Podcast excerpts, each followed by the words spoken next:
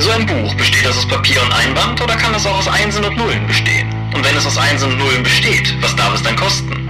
Wir fragen uns das heute in Episode 7 des Dorpcast.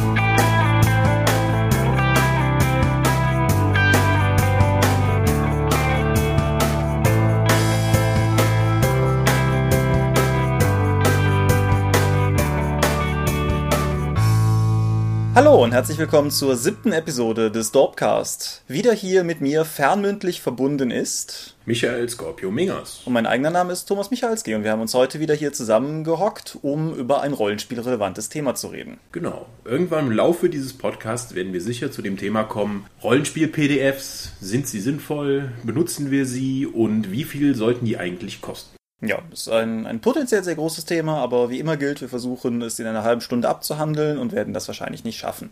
Im guten Sinne, das nicht zu schaffen, fangen wir mal vorne mit der üblichen Frage an. Irgendwas Spannendes gelesen, gesehen, gehört? Gelesen vor allen Dingen Zeitschriften, aber womit ich mich aber am ehesten drauf beziehen würde, sind die ganzen Videospiele, die ich tatsächlich in den letzten zwei Wochen gespielt habe und beenden konnte.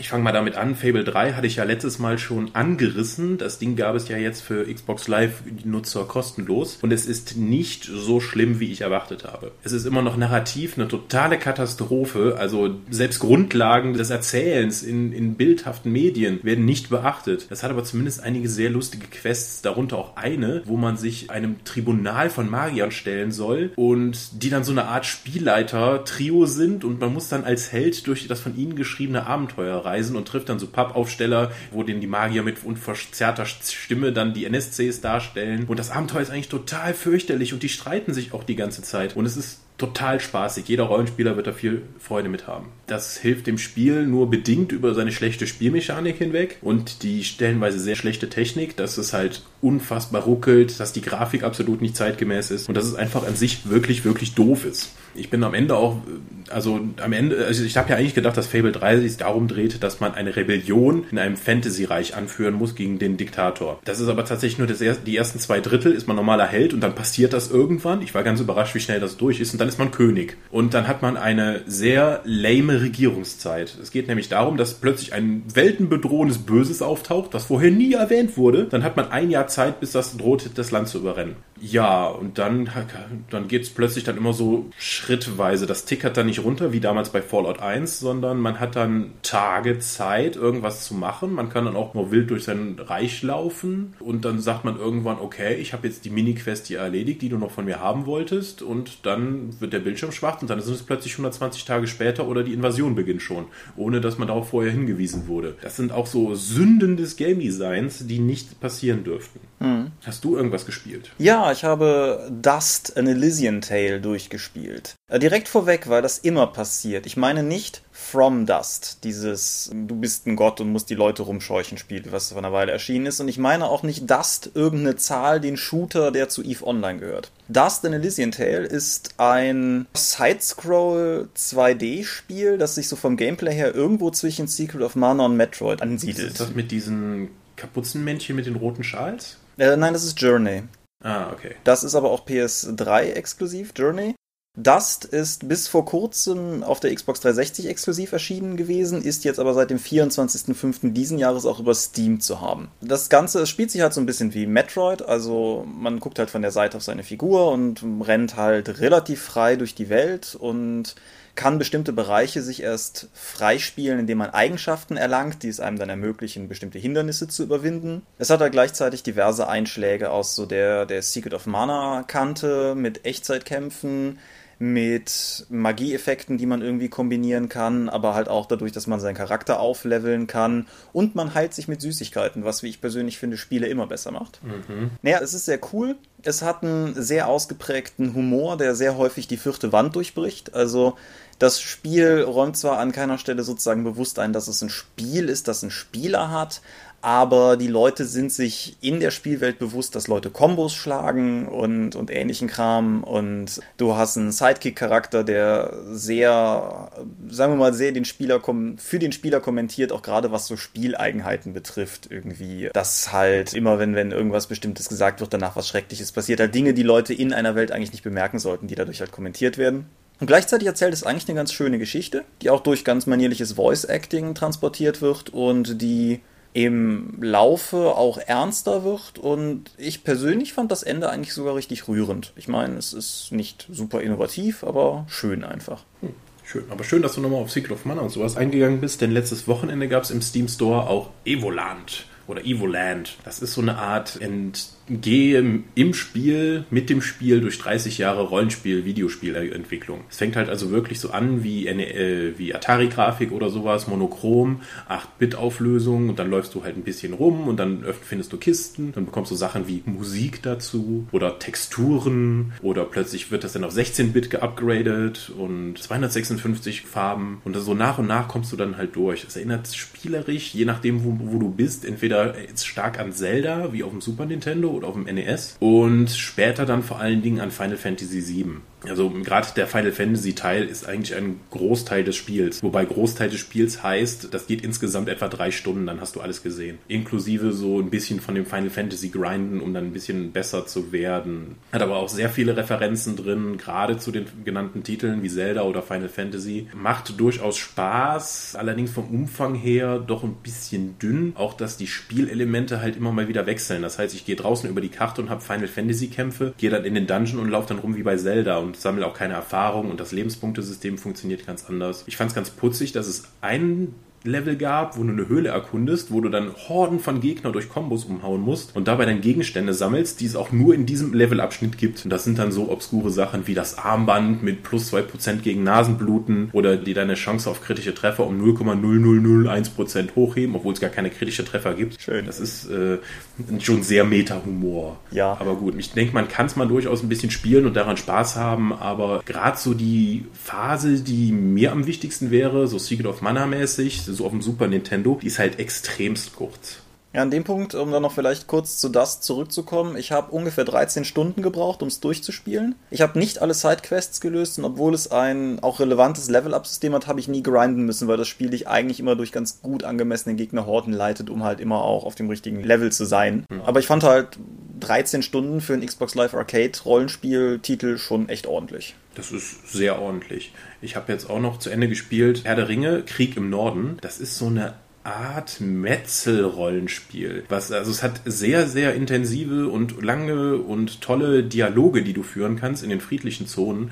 Und dann, wenn du halt in die, äh, in die Kampfzonen gehst, um dann eben deine Quests zu absolvieren, musst du halt Kombos aneinander rein und dann tauchen plötzlich gelbe Dreiecke über den Köpfen der Gegner auf. Da musst du schnell den Combo-Button dann drücken, um sie brutal zu enthaupten oder umzuschmeißen oder Körperteile abzutrennen. Das hat einen total tollen und motivierenden Sammelfaktor für die Gegenstände, die man holen kann kann. Man levelt die ganze Zeit auf und holt neue Fähigkeiten. Das, macht, das hat richtig viel Spaß gemacht und hat das mit liebevollen Charakteren und einer tollen Story verbunden, die auch noch im Herr der Ringe Kanon ist. Also ist ein bisschen untergegangen, glaube ich, als es vor zwei Jahren rauskam, aber Krieg im Norden kann ich tatsächlich sehr empfehlen. Ja, ich Gerade auch im Koop. Ich habe es jetzt die Tage hier in Aachen im GameStop für, also neu für 15 Euro oder so gesehen. Also das ja. ist sogar, also gut zu kriegen. Würde ich auf jeden Fall mal mitnehmen. Das gibt es jetzt überall so für 10 bis 20 Euro. Kennst du die alten Herr der Ringe, ich sag mal Prügelspiele, die für PS2, ja. Gamecube und so die Generation ja. erschienen sind? Ja, ich kenne auch noch das alte Xbox Herr der Ringe Rollenspiel, was auch noch Final Fantasy Kämpfe hatte, was auch im Norden spielte und dann den Krieg äh, thematisierte.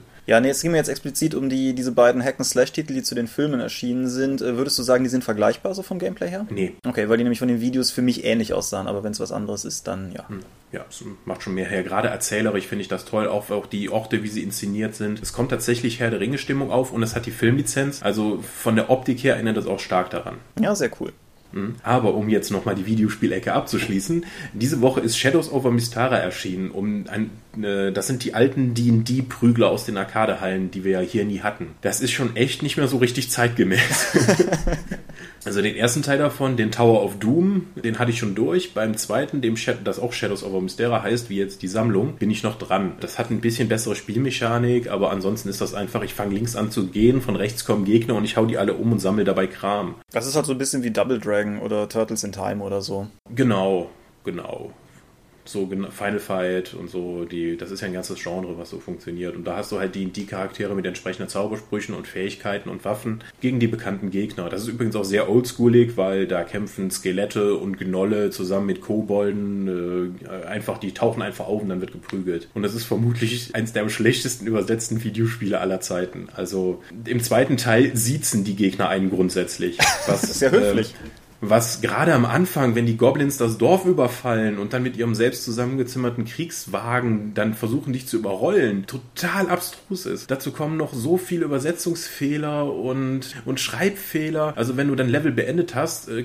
hast du nicht nur eine neue Ebene erreicht mit deinem Charakter, du kriegst auch noch Schlagpunkte dazu. Da hat sich niemand überhaupt mal die Mühe gemacht zu überlegen, was er da übersetzt. Ja, aber wir haben da gestern bei der Rollenspielrunde noch drüber gesprochen und waren uns einig, dass Schlagpunkt auf jeden Fall geil genug klingt, als dass man damit irgendwas machen muss. Ja, aber nun gut. Hast du noch irgendwas Mediales, was du mit den Hörern da draußen teilen möchtest? Ja, ich lese zu viel. Drei Bücher, ganz schnell. Ach du meine Güte. Neil Gaiman hat jetzt gerade auch seinen neuen Roman rausgebracht, zu dem ich nächstes Mal sicherlich was sagen kann. Ich lese gerade dran. Nein, aber Neil Gaiman hat vor einer Weile eine Rede gehalten vor Absolventen von irgendeiner Uni oder einem College oder was auch immer, unter dem Motto Make Good Art. Diese Rede ist jetzt als kleines Hardcover-Büchlein mit viel zu wenig Seiten für einen viel zu teuren Preis erschienen. Und zwar durchgehend illustriert von Chip Kidd. Wem Chip Kidd nichts sagt, das ist einer der ja, bekanntesten amerikanischen Buchgestalter aus der, ich sag mal, seriösen Belletristik.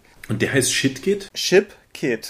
Ach so. Kid mit Doppel-D am Ende. Ich schreib's unten in die Kommentare. Und dieses Buch ist typografisch das Wahnsinnigste, was mir jemals untergekommen ist. Ich verlinke auch mal, falls ich einen finde, irgendwie eine Amazon-Vorschau oder so, dass man da mal reinblättern kann. Die Rede ist fantastisch für jeden, der irgendwie Motivation nochmal sucht, um es irgendwie zu wagen, Text in irgendeiner Form zu produzieren, ist das absolut toll. Das Buch schafft es aus dieser Rede, die es auch legal und so weiter als Video im, im Netz gibt, nochmal ein, ein eigenes Medium zu machen und sozusagen die Typografie zum Teil der Botschaft zu machen. Sehr spannend für Leute, die sich dafür interessieren und ich glaube völlig unlesbar für andere Leute. Also eine Freundin von mir guckte neulich rein und sagte auf Seite 2, nee, da hätte ich ja keinen Bock, das zu lesen.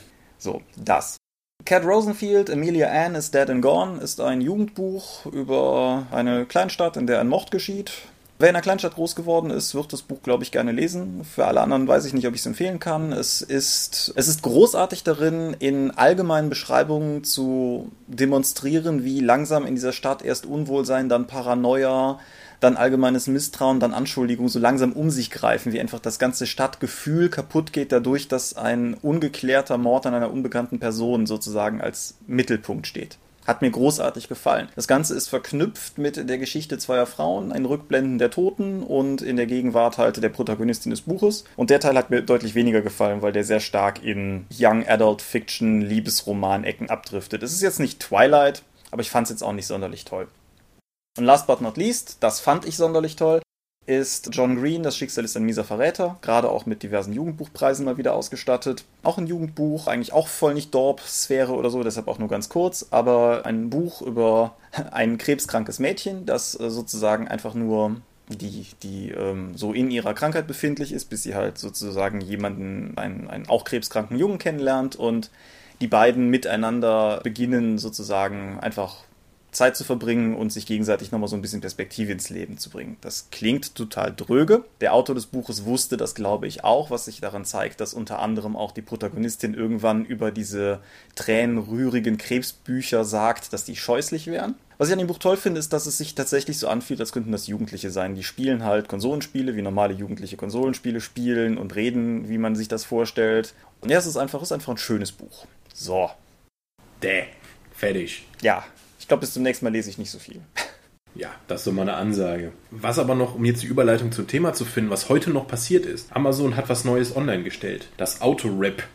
Das hast du mitbekommen, ne? Also habe ich mitbekommen. Ist äh, an sich eine ganz coole Sache. Also grundsätzlich heißt es halt, dass wenn du bei Amazon jetzt eine Musik-CD kaufst, so für die Leute, die noch Musik-CDs kaufen, kriegst du die MP3, sofern die CD Teil des Autorip-Programms ist, das, das gilt nicht für alle, kriegst du gleichzeitig die MP3 kostenlos drauf. Und das funktioniert auch rückwirkend und zwar für zehn Jahre oder so. Ich habe eben mal geschaut, das ist ja völlig irre, was ich in den letzten zehn Jahren tatsächlich mal geholt habe. Unter anderem auch, weil ich wohl mal für meine Mutter Geschenke oder sowas mitgekauft habe oder auch die Sachen, die ich für sie bestellen musste. Weil ich kann überhaupt kein, gar nicht zuordnen, was das für kruder Kram stellenweise ist. Ich besitze jetzt eine ganz erstaunliche Schlagerbibliothek, dank meiner ha. Eltern.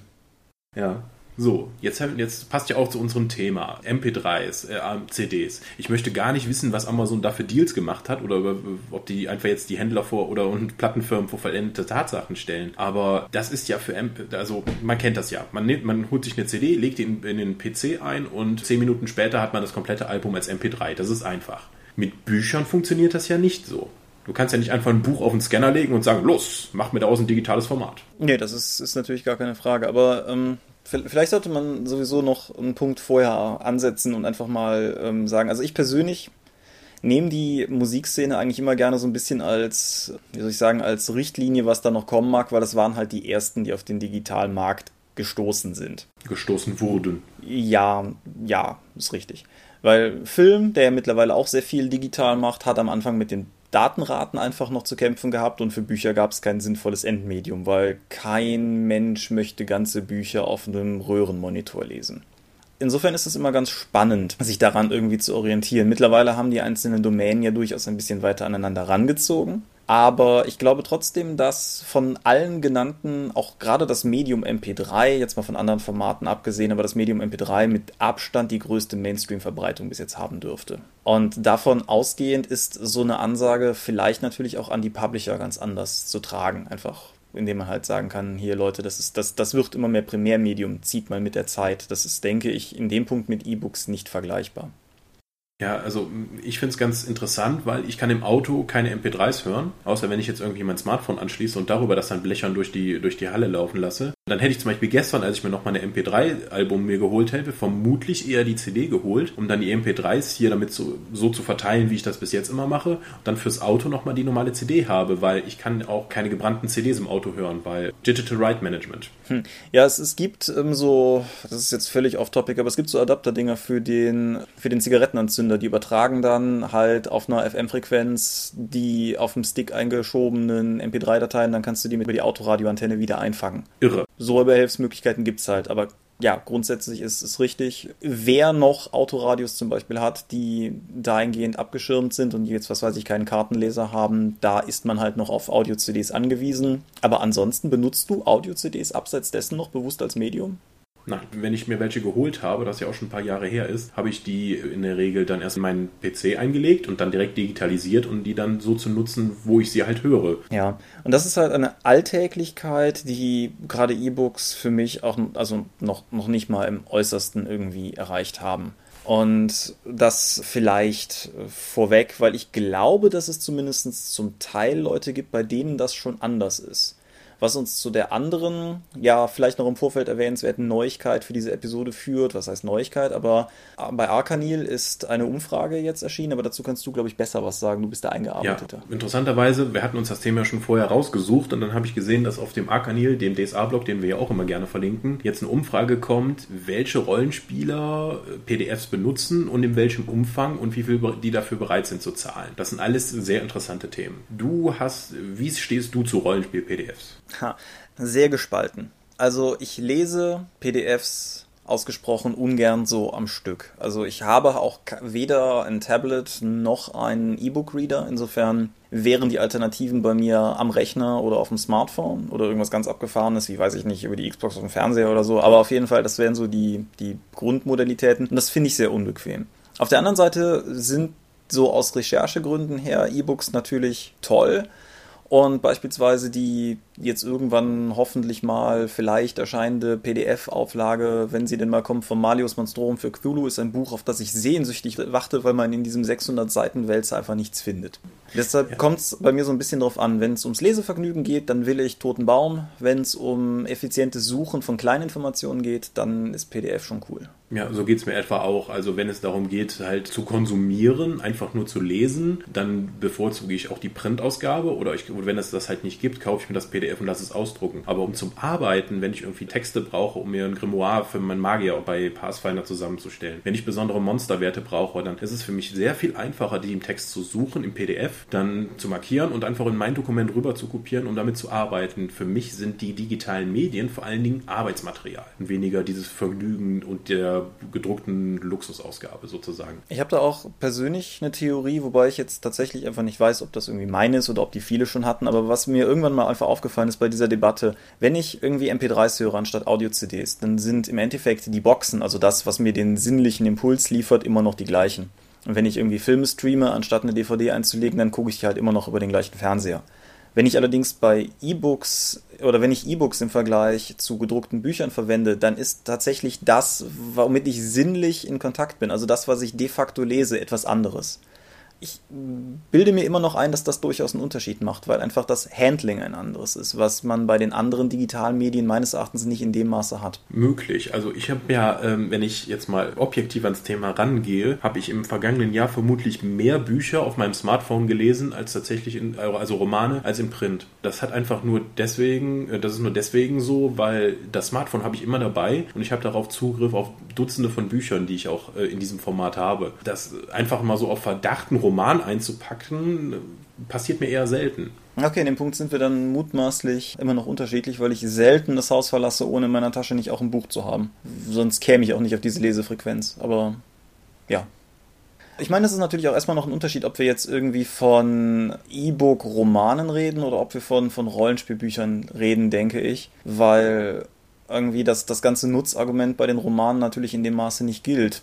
Ja, um mal kurz darauf einzugehen. Also die Romane sind ja in der Regel im EPUB-Format oder MOBI-Format und Rollenspielpublikationen sind halt PDFs. Das hängt einfach damit zusammen, dass Rollenspielpublikationen in der Regel sehr grafikintensiv sind und das auch wichtig ist, wenn wo was jetzt genau steht. Deswegen brauchst du ein fixes Layout, wie es halt PDF bietet. EPUBs oder Mobis hingegen, die gebräuchlichen Romanformate, sind allerdings sehr, sehr flexibel. Da kann der Nutzer darüber bestimmen, wie er das jetzt tatsächlich lesen möchte, welche Schriftart er hat, welche Schriftgröße, wie der Zeilenabstand sein soll. Und das sind komplett andere Layout-Vorgänge. Ein Rollenspielbuch könntest du so nicht als EPUB herausbringen, ohne das komplett nochmal neu layouten zu müssen. Und das Leseergebnis wäre auch ein komplett anderes.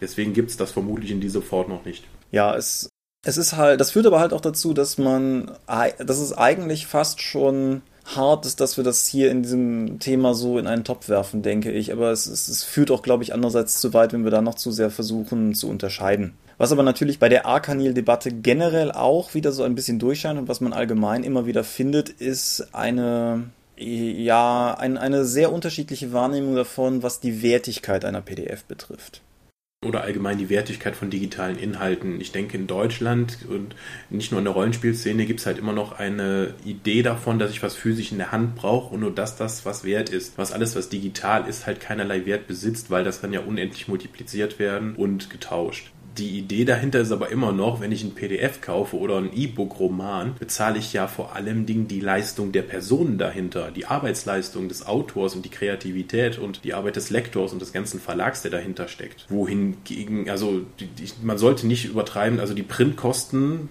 sind überschaubar. Du bezahlst halt nicht, wenn du 30 Euro für ein Rollenspielbuch bezahlst, nicht vor allem das Papier, das du in der Hand hältst, sondern die Arbeit der Leute, die das erstmal mit Buchstaben gefüllt haben. Ja, wir haben da ja auch im Endeffekt schon mal eine ganze Episode zu gemacht. Ja. Ähm, was, was halt noch dazu kommt, was glaube ich auch viele Leute so nicht sehen, ist, dass es halt auch in der Regel nicht reicht, dass man, wenn man jetzt eh schon diese Druckdatei hat, hm, die meisten Druckereien kriegen ihren Kram halt auch als PDF, dann das Ding einfach nochmal irgendwie umzuspeichern und dann eben, was weiß ich, bei Drive-Thru hochzuladen. Das kann man zwar machen, aber das führt nicht unbedingt zu den Produkten, die ich für wünschenswert erachten würde.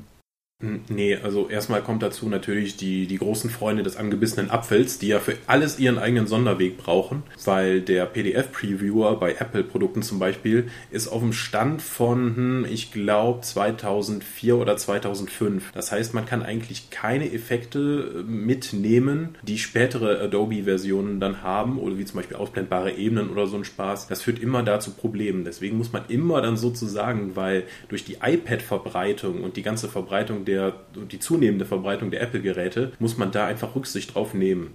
Weil nochmal eine Dateiversion dann für PC-Leute und für Mac zu erstellen, wäre ja nochmal mehr Arbeit. Ja, und so, so ganz konkretes Beispiel aus dem Dorp-Alltag, als wir jetzt die neue Version von Zorko, die Macht des Tacker, vor einer Weile online gestellt haben, also beziehungsweise vorher, als ich die halt gelayoutet hatte, habe ich die Datei exportiert und habe mir die zuerst in meinem Acrobat angeguckt und die sah halt ordentlich aus, so wie das halt sein sollte.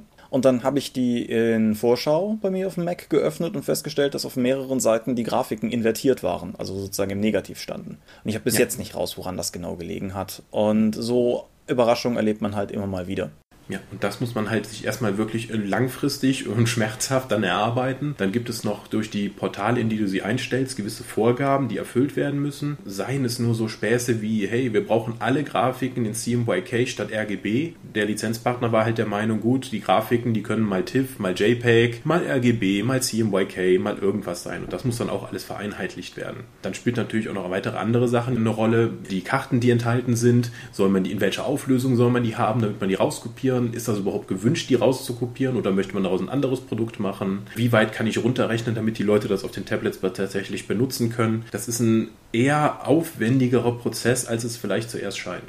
Ja. Und da, da kommt dann halt sehr schnell dieser Trugschluss zustande, den ich durchaus, sagen wir mal, intuitiv nachvollziehen kann, dass man halt sich denkt, ja, das reicht ja jetzt, was weiß ich, wenn ich die PDF-Datei halt bei mir in die Dropbox werfe und diversen Leuten den Link schicke, dann, ne, weil man ja kein physisches Objekt sozusagen da hat, sondern eben nur Einsen und Nullen. Aber dass halt trotzdem eine gewisse Anzahl von verkaufter Einsen und Nullen notwendig sind, um all diese Arbeitsschritte zu amortisieren, das wird halt leider sehr schnell übersehen.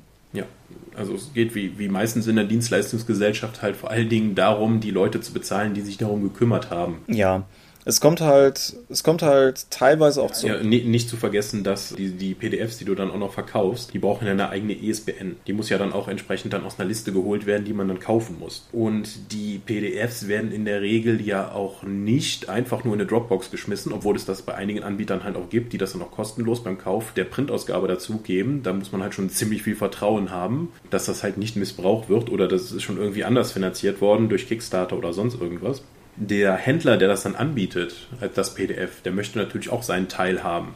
Da kommt meistens auch noch Einstellungsgebühren dazu und dann auch noch eine Prozent, prozentuale Marge von dem verkauften Preis ja. des Buches. Apropos zum Preis, da vielleicht auch noch kurz was eingeworfen, weil ich das neulich auch nochmal im Gespräch bei Freunden gehört habe und das einfach mal sozusagen nochmal erklärt gehört. Der relativ hohe Preis von PDF-Büchern oder von digitalen Büchern in Deutschland liegt nicht an der Preisbindung. Das ist irgendwie eine Aussage, die mir irgendwie immer wieder begegnet. Und es ist natürlich nicht so, dass irgendwie aufgrund der Preisbindung, weil jetzt die Hardcover-Ausgabe 23 Euro kostet, dass E-Book auch 23 Euro kosten muss, irgendwie gesetzlich. Das ist einfach nicht so. Ja, das wäre auch komisch. Nicht, dass es probiert worden wäre, aber es ist komisch. Ja, nee, die Preisbindung existiert in Deutschland und die betrifft seit ein paar Jahren auch die digitalen Bücher obwohl der, das ursprünglich mal anders geregelt war, aber offensichtlich wurde zu dieser, bei dieser ursprünglichen Regelung einfach unterschätzt, wie groß der Markt mal werden würde. Die Preisbindung gilt auch für Bücher, aber gilt sozusagen für jede Instanzierung des Buches. Deshalb müssen die Taschenbücher ja auch nicht dasselbe kosten wie die Klappbroschur, wie die Hardcover-Ausgabe. Genau. Also digitale Medien und Deutschland ist sowieso ein ganz heikles Thema, bis man da überhaupt mal raus hat, was tatsächlich die gesetzliche Vorgabe ist, um Bundles aus PDF und Buch anbieten zu können. Uff da gibt es sehr viele unterschiedliche Positionen von Leuten, die sich als Fachleute bezeichnen. Ja, und da kommen dann halt auch so Chosen bei raus, wie ein Artikel, über den wir beide neulich gestolpert sind und den wir auch noch verlinken sollten, wo jetzt sozusagen ein, ein neues DRM, also Digital Rights Management System, vorgestellt oder in vielmehr entwickelt wurde, das anstatt der üblichen Wasserzeichen, das kennen Drive-Thru-Kunden ja auch, dass eben unten irgendwie die Ordernummer steht und halt der Käufer, dass stattdessen minimale Veränderungen im Wortlaut des Textes dazu führen, jede einzelne digitale Kopie zu individualisieren. Was natürlich ein, wenn das umgesetzt würde, ein Schlag in das Gesicht jedes Lektors und jedes Autors ist, der ja, was ja letztendlich doch noch immer unter der Prämisse geschieht, dass jedes Wort irgendwie bewusst in einem Text steht. Und die Vorstellung, dass dann irgendwie einzelne Worte in meinem Text ausgetauscht werden im Rahmen einer Kopierschutzmaßnahme, das treibt mich in den Wahnsinn. Das ist eine grässliche, groteske gegenüber literarisch Schaffenden, ja. Und das führt halt auch vor allen Dingen wieder dazu, dass man dann irgendwie an den Punkt kommt, an dem die Leute anfangen, sowas Raub zu kopieren, weil das die einzige Möglichkeit ist, die besteht, an den Originaltext zu kommen, weil alle legalen Kopien durch diesen, diesen Schaffler geworfen wurden. Ja. Die Geschichte des Digital Right Managements ist eine Geschichte des Benoppens, der ehrlichen Kunden und des Versagens vor allen Dingen. Jetzt wie zum Beispiel, wir haben eben über das Amazon-Gerät ge geredet. Die ganzen MP3s, die du jetzt über Amazon bekommst, sind DRM-frei. Da gibt es keinerlei Kopierschutz drauf. Ja, das ist richtig. Das ist schon mal sehr schön. Das ist auch äh, mit der Grund, weshalb ich seit langem meine MP3s bei Amazon kaufe, weil eben genau aus diesem Grund. Hm. Aber ja, das, das ist natürlich auch etwas, was auch bei den Verlagen immer noch mit dazu beiträgt, dass der ganze E-Book-Markt als solcher mit einer gewissen Unsicherheit gesehen wird, weil halt, da kommt halt auch schnell Nervosität auf. Es gibt ja durchaus sogar Studien, die darauf hindeuten, dass Raubkopien Märkte eher befördern, sofern sie halt nicht völlig aus dem Ruder laufen. Ja, ich kann mich da an ein Interview mit Neil Gaiman erinnern, der irgendwie, glaube ich, in Russland dann irgendwie saß und dann gefragt wurde, hier in Russland gibt es so viele kopierte Bücher, ist das für Sie ein Problem? Nö, eigentlich nicht, weil wir haben dann rausgefunden, dass, äh, er hat dann einfach in die Runde gefragt, wie viele von Ihnen haben ein, sind in den Buchladen gegangen, haben sich zufällig mein Buch rausgenommen und haben dann gelesen und beschlossen, dass sie ein Fan von mir werden. Nein, sie haben von jemandem jemanden das, ein gekauftes Buch geliehen bekommen, das dann gelesen und dann selbst was gekauft. Das heißt, er hat durch den Neukundenerwerb keinen neuen, nicht vorher erstmal ein Buch verkaufen müssen, sondern das ist ausgeliehen worden, davon hatte er ja nicht. Und er meinte dann, er hat dann so argumentiert, ja, wenn das raubkopiert wird und die Leute lesen das, das ist wie von einem Freund ausleihen und wenn er später dann mal was kauft, weil es ihm gefallen hat, profitiere ich nur davon. Ja, also das, das ist halt sozusagen der andere Punkt, aber es führt halt einfach dazu, dass keiner weiß, wie er damit umgehen soll und es führt halt teilweise zu relativ blankem Aktionismus in verschiedenste Richtungen. Richtungen. Dass, dass die Bücher bei manchen vielleicht teurer gemacht werden, um etwas abzufedern, was noch gar nicht passiert ist, nämlich das immense, die immensen Verluste durch die Raubkopien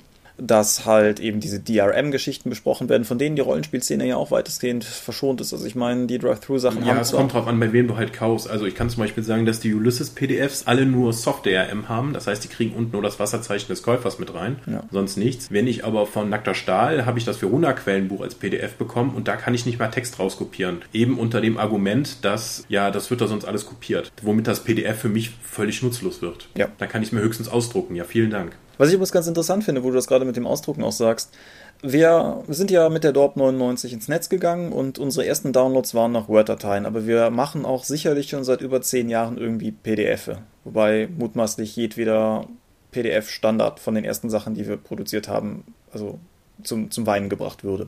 Aber wir machen jetzt sehr lange PDFs und als wir angefangen haben, irgendwie Downloads online zu stellen, hatte das für mich immer so ein bisschen das Gefühl der Behelfslösung. So getreu dem Motto, wir können es halt nicht drucken, also machen wir halt PDF. Und ich finde es interessant, dass das sich ändert, dass halt sozusagen da auch eine ganz neue Wertschätzung eingetreten ist mittlerweile.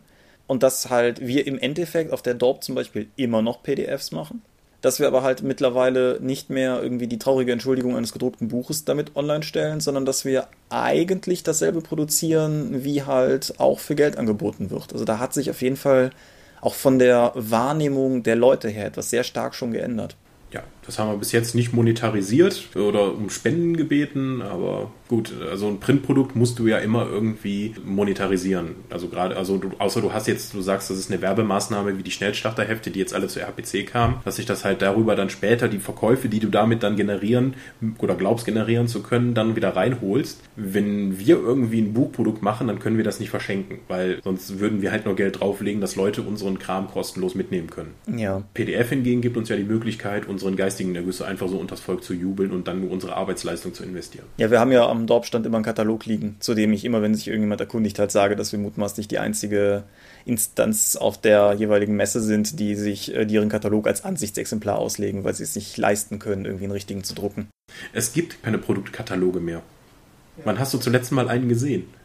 Es gibt das Internet, Thomas. Hm, es gibt ich weiß nicht, ob du davon gehört hast. Es gibt noch Produktkataloge, aber ja, die gehen Im an die Buchhändler raus, aber die werden halt nicht mehr für die Kunden produziert. Ja. Aber die ganzen deutschen Publikumsverlage produzieren noch immer, die sind jetzt gerade dabei, langsam ihren Weg hin zur digitalen Veröffentlichung zu finden. Aber das Medium Produktkatalog existiert durchaus noch.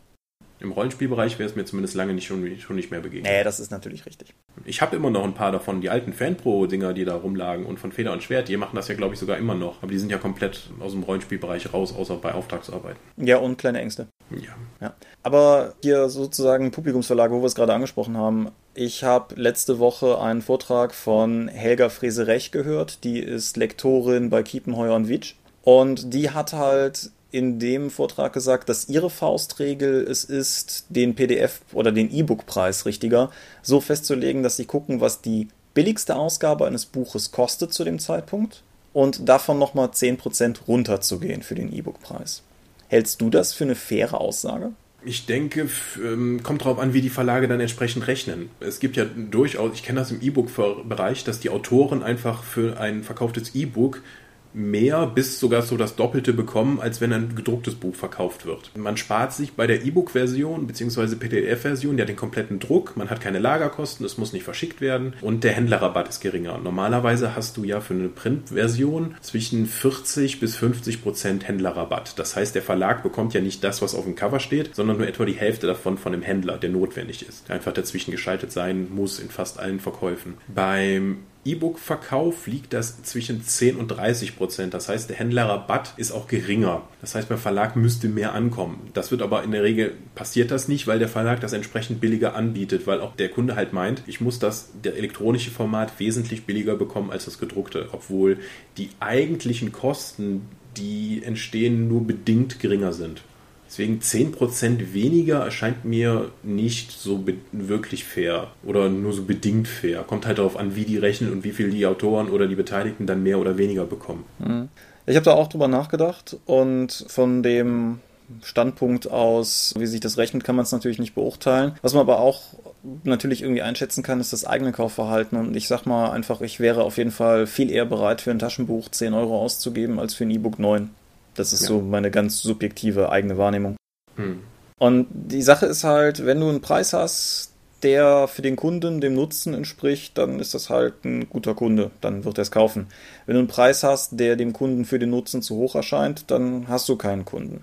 Und wenn du dann halt nicht gewillt bist, den Preis zu senken, dann hast du de facto kein Produkt, weil das ist dann halt einfach für niemanden attraktiv. Und das mhm. ist vielleicht auch noch so ein gewisses Dilemma, was ich möglich sehe. Irgendwie, also abseits der Arbeitsdinge, also zum Beispiel Kochbücher wären vielleicht abseits der Rollenspielszene auch ein Ding, wo ich sofort sagen würde, da sehe ich den Nutzen als E-Book sofort ein. Okay irgendwie halt auch, weil es durchsuchbar ist, was weiß ich, wenn ich jetzt irgendwie ein digitales Kochbuch hätte und könnte mal in diesem Kochbuch sagen, keine Ahnung, ich habe in meinem Kühlschrank jetzt gerade akut noch Möhren, ich habe noch im Keller Kartoffeln liegen, Kochbuch, was kann ich kochen? Ist das nicht weniger dann ein Buch als vielmehr so eine Internetseite mit interaktiven Anfragen? Wäre der nächste Schritt, aber ich sag mal einfach vom, vom Medium Kochbuch her gesehen, sehe ich Nutzen in der digitalen Variante. Mhm. Schränken wir es mal darauf ein. Und das, das sehe ich als Kunde halt irgendwie noch ein. Aber es gibt einfach auch noch keine, wie soll ich sagen, keine Killer-App auf dem E-Book-Markt, die mich davon überzeugen würde, solche Preise zu bezahlen. Und deshalb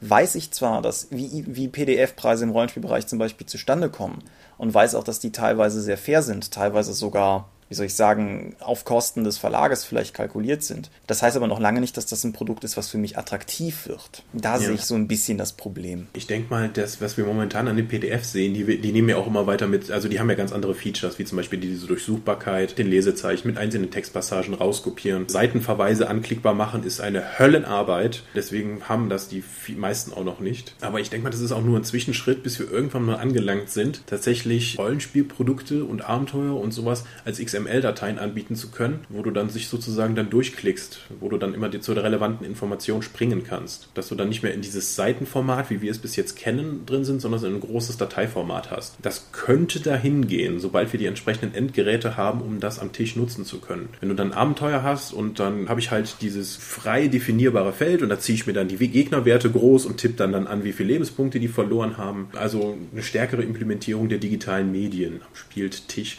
könnte ein weiterer Weg sein, abseits jetzt von PDFs, die ja dann einfach nur die digitale Form des Buches sind mit ein paar extra Features. Ja, wobei halt auch da die Frage ist, das ist eine konsequente Weiterentwicklung. Die Frage ist, ob da halt tatsächlich Interesse ist, weil ich ganz ehrlich sagen muss, ich persönlich finde diese XML-Version oder Vision nicht unbedingt erstrebenswert von meinem eigenen. Ja, für den Spielstil, den du präferierst, sicherlich nicht, weil du ja eher dann gerne Geschichten erzählst. Für, für den herausforderungsorientierten Rollenspieler wie mich wäre das eine große Erleichterung, weil es einfach meinen Job als Spieler und als Spielleiter vereinfacht und mir mehr Möglichkeiten gibt. Mhm. Aber da müssen wir halt schauen, wie sich das weiterentwickelt und wer da als erstes jetzt mit den Ideen vorankommt. Sowas wie Pegasus jetzt auf der APC gezeigt hat mit dem interaktiven Tisch, den sie da hatten für Quest, wo du, wo du dann deine Figürchen draufstellst und dann drehst und du siehst dann, wie weit die laufen können und du kannst den Feuerball schmeißen und der hat dann so die Reichweite. Das ist natürlich auch nur so eine Zwischenlösung. Ich denke auch, man muss sehr aufpassen, nicht in die Gimmick-Falle zu treten. Ja. Weil das Letzte, was der Rollenspielmarkt braucht, ist seine Entsprechung der Kinect-Kamera sozusagen. Ja, dann mal ganz abgesehen von den enormen Entwicklungskosten, die sowas dann immer dann, um das halt, um der erste im Markt zu sein, das kostet natürlich auch, weil äh, das muss ja erstmal alles entwickelt werden. Ja. Da muss man halt Lehrgeld bezahlen, genau wie bei der Erstellung von PDFs. Jetzt sind ja auch in letzter Zeit die Bundle-Angebote aufgekommen. Ich glaube, Pegasus hatte das doch schon mit dem Ägyptenband. Da lag dieser Gutschein bei, womit man das PDF billiger bekam. Genau. Ja, okay. Ulysses hat ja jetzt auch die Bundles gestartet, beginnend mit dem Liber Liturgium, diesem geweihten Zauberband. Da haben sich ja schon einige beschwert, wie dann das Buch, ich glaube, das kostet regulär 35 Euro und mit PDF als Bundle 42. Ja. Irgendwie sowas. Das ist schon für einige Leute hart an der Schmerzgrenze wäre, weil ich habe von vielen gehört, das wär, müsste eigentlich das PDF kostenlos dabei sein und maximal 10% vom Printpreis, damit es regulär wäre. Wie siehst du das von der Kalkulation? Das, das geht so ein bisschen in die Richtung wie das, was ich eben schon gesagt habe. Ich denke, wenn man, wenn man niedriger geht, dann wird es halt unwirtschaftlich für den Verlag. Mhm. Wenn man aber gleichzeitig auf der Preisspanne bleibt und die Kunden das nicht mittragen, dann ist es halt, wie gesagt, dann ist es halt einfach kein Produkt, dann ist es halt eine Idee, aber dann findet das halt niemand irgendwie, also findet es keine Käufer. Um, um noch kurz auf die Ägypten-Sache zurückzukommen, das fand ich teilweise ganz faszinierend. Also das Buch ja, wie ist, hat das, wie hat die Cthulhu-Community darauf reagiert? Die kann ich nicht einschätzen. Also das, das große Problem ist, dass die Cthulhu-Community an sich zwar in dem Forum zu finden ist, aber die Anzahl der Leute in dem Forum völlig fernab, äh, also völlig unterhalb der Verkaufszahlen liegen weshalb es schwierig ist, anhand der Forumsreaktionen auf wirklich die Cthulhu-Spielerschaft zu schließen, weil da gibt es einen unglaublich stummen Teil, der halt sozusagen da noch dranhängt. Dann, was ich ganz interessant fand, ich meine, man kann ja durchaus sagen, aus dem gerade genannten heraus, irgendwie das Buch kostet X. Ich lese in dem Forum, dass ich dann, wenn ich irgendwie das kaufe, irgendwie dann der, der Gutschein dabei ist und mich dann darüber aufregen, dass ich das zu teuer finde. Was ich Faszinierend fand, waren Leute, die das Buch gekauft haben, ohne zu wissen, dass der Gutschein da drin ist. Um dann darin den Gutschein zu finden, der ein unabhängig davon existierendes Produkt, nämlich die digitale Veröffentlichung, bei Kauf günstiger macht. Und sich darüber beschwert haben. Ja, na gut, es ist ja natürlich nicht unüblich, dass man das Geschenk bekommt, was man nicht mal einlösen muss und sich darüber dann beschwert. Ja, das, das ist halt, ne, ach, ja, nee, aber ich glaube, es, es wurde relativ viel daran rumgemeckert, aber ich glaube, es haben doch relativ viele Leute eingelöst. Man müsste halt irgendwie die Zahlen haben, wie viele Gutscheine eingelöst wurden sind und die habe ich halt nicht. Aber ich persönlich muss sagen, ich finde es eigentlich cool. Also, ich habe das Buch jetzt nicht, weil ich mir von, von meinem äh, armen Lektorengehalt kein Ägyptenband leisten wollte. Aber wenn man, wenn man das Ding eh schon gekauft hat und sich dann denkt, man kriegt die PDF billiger, ich meine, es wurde dann teilweise auch darüber sich beschwert, dass man diesen 50% Rabatt ja nicht für andere Bücher verwenden kann. es ist halt ein Angebot. Es ist ein mhm. Schritt, es ist ein Entgegenkommen. Und ich denke, genau als solches sollte man es auch verstehen. Es ging ja nie darum, jemandem ein Buch zu schenken. Es war einfach nur eine Anerkennung zu sagen, wenn du dieses Produkt 1 Buch schon gekauft hast, dann kannst du Produkt 2 E-Book billiger haben. Mhm. Ja, okay. Das war ja also kein Klasse, das ist jetzt kein Bundle, wie es jetzt von Ulysses angeboten wird. Mhm. Ja, wobei das natürlich auch, also es läuft ja im Endeffekt auf dasselbe hinaus. Also grundsätzlich müsstest du ja, wenn du ein Bundle anbietest, das ja teurer anbieten, weil ja was zusätzlich dabei ist. Ja, und in dem Fall entsteht halt der teurere Preis in dem Moment, wo du den Gutschein einlöst. Das hm. kommt ja schon irgendwo aus. Ja, also ähm, das, das ist vielleicht da draußen auch nicht bewusst. Also das heißt ja nicht, dass das PDF dann verschenkt wird. Also der Kunde bekommt das dann kostenlos. Der Shop, in dem das eingelöst wird, der wird das dann vermutlich so abrechnen wie ein normales verkauftes PDF und dann entsprechend auch seine Prozente von dem regulären PDF haben wollen. Das heißt, wenn ich irgendwie jetzt für 30 Euro ein Buch habe und das PDF kostet regulär 15 Euro, dann will der PDF-Shop, sagen wir mal, der nimmt 20 Prozent. Das sind ja immer zwischen 10 und 30, je nachdem, wo man ist. Na, sagen wir mal, der nimmt 20, da sind wir in der Mitte. Dann nimmt er sich von den 15 Euro PDF, kriegt der ja schon mal drei. Hm. Ja. Wenn ich jetzt so ein Bundle anbiete, wo ich dann einfach das PDF äh, zum Printprodukt dann einfach das PDF drauflege. Das würde zusammen regulär 45 kosten und ich sage jetzt einfach, okay, ich biete das für 35 Euro an statt 45. Das ist als Bundle, dann mache ich es ja billiger. Dann geht das auch in den Handel. Und wir hatten eben schon gesagt, der Händlerpreis ist ja dann etwa die Hälfte. Dann ist die Hälfte von dem Geld, was ich ja schon mal draufgeschlagen habe, schon mal weg und die ist beim Händler. Die kommt nicht bei mir als Verlag an. Wenn ich dann noch diesen 3-Euro-Gutscheine, äh, wenn der Kunde den einlöst und ich muss an den Shop 3 Euro zahlen und der Händler hat schon mal 2 Euro, hab 2,50 Euro dann wegbekommen, dann sind die 5 Euro, die das Produkt mehr kostet, da kommt dann nichts beim Verlag an, sondern ich muss verdienen auch noch weniger als beim regulären Produkt, weil ich das PDF ja noch bezahlen muss. Ja, der einzige Weg, der sozusagen daran vorbei ginge, wäre halt den Mittelsmann auszuschalten. Das ist ja eh immer so die, die große Aussage, auch teilweise bei so Self-Publishing, E-Book-Verkäufern, die halt sagen, ja, ich verkaufe die selber und dann kriege ich halt 100 Prozent ist natürlich richtig. Aber das, Das ist Aufsetzen. aber sehr kurzfristig gedacht.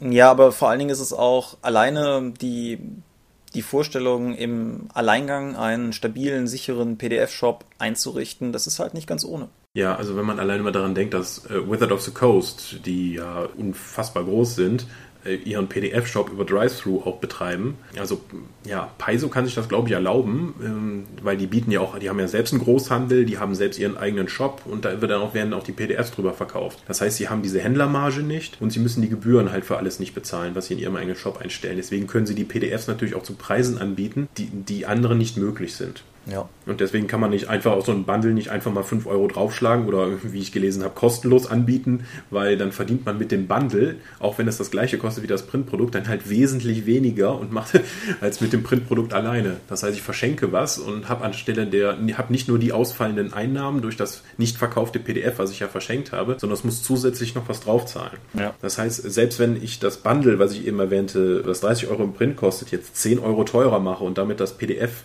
5 Euro billiger anbiete, dann bleiben immer noch halt nur so 2, 3 Euro dann beim Verlag, die, wo ich dann die Einstellungskosten für das neue Produkt als Bundle, die Personalkosten, die neue ISBN, die zusätzlichen Prozente an den Autor, gegebenenfalls Lizenzgebühren bezahlen muss. Was wir alle immer wieder gerne vergessen, da kommen auch noch Steuern drauf. Ja, das ist wohl wahr. Ja. Ich habe aber vielleicht so zum Abschluss noch eine ganz andere Frage, die aber sozusagen auch noch in das Themenfeld mit reingeht. Wie stehst du zu Elektronik am Spieltisch? Unsere D&D 4-Runde hat davon profitiert, alleine von dem Soundboard, weil wir dann, aber gut, das war auch ein, kein sehr ernsthaftes Spiel, sondern es ein sehr lighthearted, wie der Amerikaner sagt, mm, dass wir dann Soundeffekte dann passend dazu einspielen konnten, wenn ein Crit kommt, wenn man gefailt hat oder so ein Kram. Ich denke, es, es kommt darauf an, wie man spielt, dann kann das unterstützend durchaus sehr positiv sich auswirken. Es kann ja, es gibt ja auch genug, also Pathfinder oder andere Sachen mit höherem Verwaltungsaufwand, finde ich durch digitale Unterstützung sehr hilfreich. Es, oder auch Stimmungsspieler wie du, die dann einfach dann passende Musik einblenden können, wenn die sowas möchten. Es, ich, ich finde, es ist ein Werkzeug, wenn es für die Aufgabe, die es zu erledigen gilt, passt, dann sollte man es einsetzen und wenn nicht, dann nicht. Ich habe ein bisschen die Erfahrung gemacht, dass wenn irgendwie Leute ohnehin irgendwie den Kram am Spieltisch stehen haben, manche halt, sagen wir mal, die, die Verlockung, wenn man eh gerade sozusagen nicht agiert, mal eben schnell, was auch immer gerade das angesagte Spiel ist, zu spielen oder sowas halt irgendwie dann verspüren. Das liegt aber natürlich nicht am Medium, sondern an den Benutzern. Und umgekehrt, der ganz extreme Fall, wir haben, ich habe ja auch eine Private Eye Runde und das ist halt wirklich ein viktorianisches London und so weiter. Und ich bin, glaube ich, der Einzige, der sich seine Detektivnotizen mit Kuli auf Papier macht. Alle anderen sitzen halt mit kleinen Tablets und Laptops da und es hat noch nie gestört. Mhm. Auch die, die ganze Immersion. Im Gegenteil, es hat teilweise sogar geholfen, weil zwei Leute in der Runde sich manchmal einfach äh, Handouts schnell abfotografiert haben, sodass wir uns nicht dauernd um den einen Ausdruck kabbeln mussten, sondern jeder das Ding vor sich liegen haben konnte oder so. Und ich denke, es geht halt schon. Das, ich kann mir vorstellen, dass es Leute gibt, die so puristisch sind, die vielleicht alleine das Leuchten vom Tablet hinter dem Spielleiterschirm irgendwie stören. Das sind halt die Leute, die dann auch bei Kerzenlicht spielen und so weiter. Hey, hey, hey, ich, ich steck dich in diese Ecke, mach da keine Witze drüber, sonst weiß ich nicht mehr, wo ich meinen Humor hinstecken muss.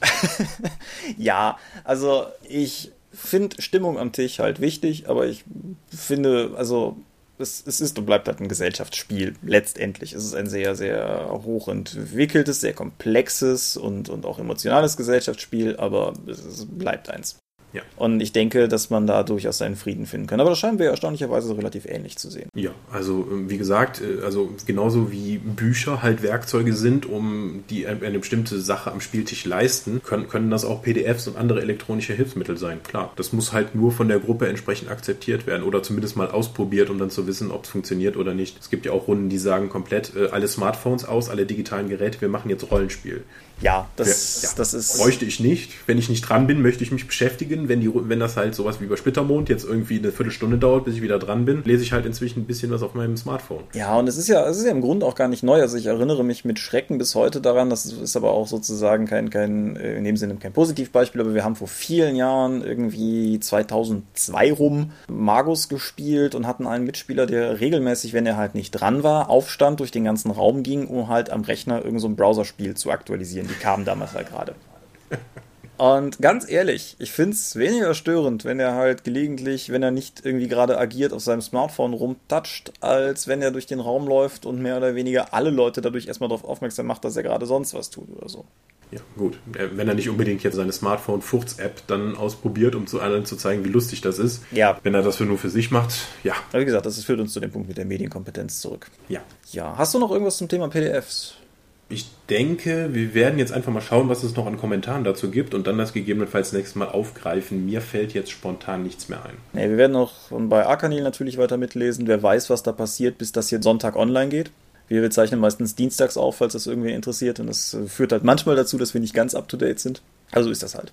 Apropos up to date, wir haben gerade was auf der Dorp veröffentlicht an diesem Dienstag. Ja, das ist äh, korrekt. Wir sind nämlich jetzt sozial. Genau. Also, also sozialer. Sozialer, genau. Das steht halt auch alles in dem Artikel, der mutmaßlich direkt unter diesem Podcast auf der Seite zu finden ist. Wir haben jetzt Social Media Buttons für äh, Facebook, für Google Plus. Ich glaube, was haben wir noch irgendwas? Wir haben jetzt einen Twitter-Account. Genau, wir haben Für den genau nutzen, wissen wir noch nicht, aber du hast ja jetzt auch angefangen zu twittern, um mehr selbstverliebte Nachrichten in die Welt zu posten. Genau, also wer, wer, wer mit der Dorp zwitschern will, der kann das unter @die_dorp machen, alles ein Wort. Wer entsprechend mit mir zwitschern will, der kann das Seelenworte machen. Packen wir auch beides unten in das Dings rein. Und ja, wir, wir wissen, also sowohl wir, die Dorp, als auch wir, ich, wir wissen noch nicht, wo wir genau mit dem Twitter hinwollen. Das ist ja nun auch. Ähm, äh, das Wort kann man auch nicht mehr benutzen. Neuland für uns. Auf jeden Fall das ist jetzt auf jeden Fall vorhanden. Was wir außerdem auf der Seite jetzt haben, sind zwei Dinge, die mit Geld zu tun haben, wo du eben noch vom Monetarisieren sprachst. Wir haben nämlich sowohl Flatter als auch PayPal auf der Seite. Tom hat sich sehr viel Mühe gegeben, in seinem Artikel immer wieder darauf hinzuweisen, dass wir das nicht tun, weil wir jetzt irgendwie groß Geld verdienen wollen. Das ist halt auch de facto einfach so, aber wir haben halt eine Handvoll Kosten, so für, für, den, für die Webseite und für die Kekse auf den Cons, die man bei uns sonst kriegt, was weiß ich. Auf jeden Fall, wenn ein bisschen Geld abfällt, ist das cool, aber es wird keine Drop-Paywall geben. Never ever. Nee, also wir machen das ja alles zum Spaß und wir wissen auch, dass es, äh, es ist unser Hobby. Wir, wir wollen jetzt damit nicht reich werden, oder? Also es geht nur darum, unsere äh, Verluste zu minimieren, sagen wir mal so. Ja. Wer also der Meinung ist, dass das, was wir tun, in irgendeiner Weise unterstützenswert ist, in monetarer Hinsicht, kann man bei PayPal oder bei Flatter drücken, wie er lustig ist. Wir freuen uns über alles. Ja. Auch wenn es ein netter Kommentar ist. Genau. Und ansonsten, wir haben ja, wir, wir haben ja immer mal gesagt, dass wir sozusagen auf äh, Nachfragen auch hier im Podcast gerne antworten. Deshalb noch ganz kurz. Bin auf der RPC und auch danach ein, zwei Mal gefragt worden, wie zum Geil wir eigentlich unseren Podcast aufzeichnen. Ich will das gar nicht lang und technisch machen. Sowohl Michael als auch ich, wir sprechen jeweils in ein Samsung Go Mic rein. Das ist ein relativ günstiges USB-Kondensator-Mikro, was klein genug ist, dass man sich auch in die Jackentasche stecken kann, sodass wir, was weiß ich, irgendwann noch vielleicht mal woanders bequem podcasten können. Ja, im Sommer von meiner Terrasse aus. Ja, zum Beispiel. Oder, keine Ahnung, vielleicht podcasten von der Krähenkon aus, was weiß denn ich. Auf jeden Fall, wir zeichnen mit Audacity auf. Das beste Audiobearbeitungsprogramm, das man für kein Geld kriegen kann. Und das Einzige, was nicht über Audacity kommt, ist der komische, verzerrte Auftakt unserer jeden Episode. Den jage ich nämlich durch GarageBand, was eine OS X-exklusive Geschichte ist. So, so machen wir Podcasts. Wir machen auch weiterhin PDFs. Das nächste wird mutmaßlich was für Savage Worlds sein. Das bahnt sich zumindest an. Markus hat uns die Tage Material zukommen lassen, das sozusagen jetzt äh, weiterverarbeitet wird. Dazu aber mehr, wenn wir dazu, wenn wir weiter sind sozusagen. Eins von unseren vielen fast fertigen Savage Worlds Produkten. Ja, genau. 1 6 Freunde kommt auch noch was und anonymer Facebook-Schreiber, von dem ich weiß, wer du bist, aber die ich, die ich dich hier einfach mal nicht nennen will, weil ich nicht weiß, ob du es willst. Mystics of Mana kommt. Ich habe dich gehört. Wir hören dich. Wir wollen es machen. Gut wunderbar optimistische, positive Schlussworte. Ich bedanke mich fürs Zuhören und bei meinem Mitmoderator Thomas und wir wünschen euch noch eine angenehme Woche und bis bald. Bis bald und viel Spaß beim Spielen. Tschüss.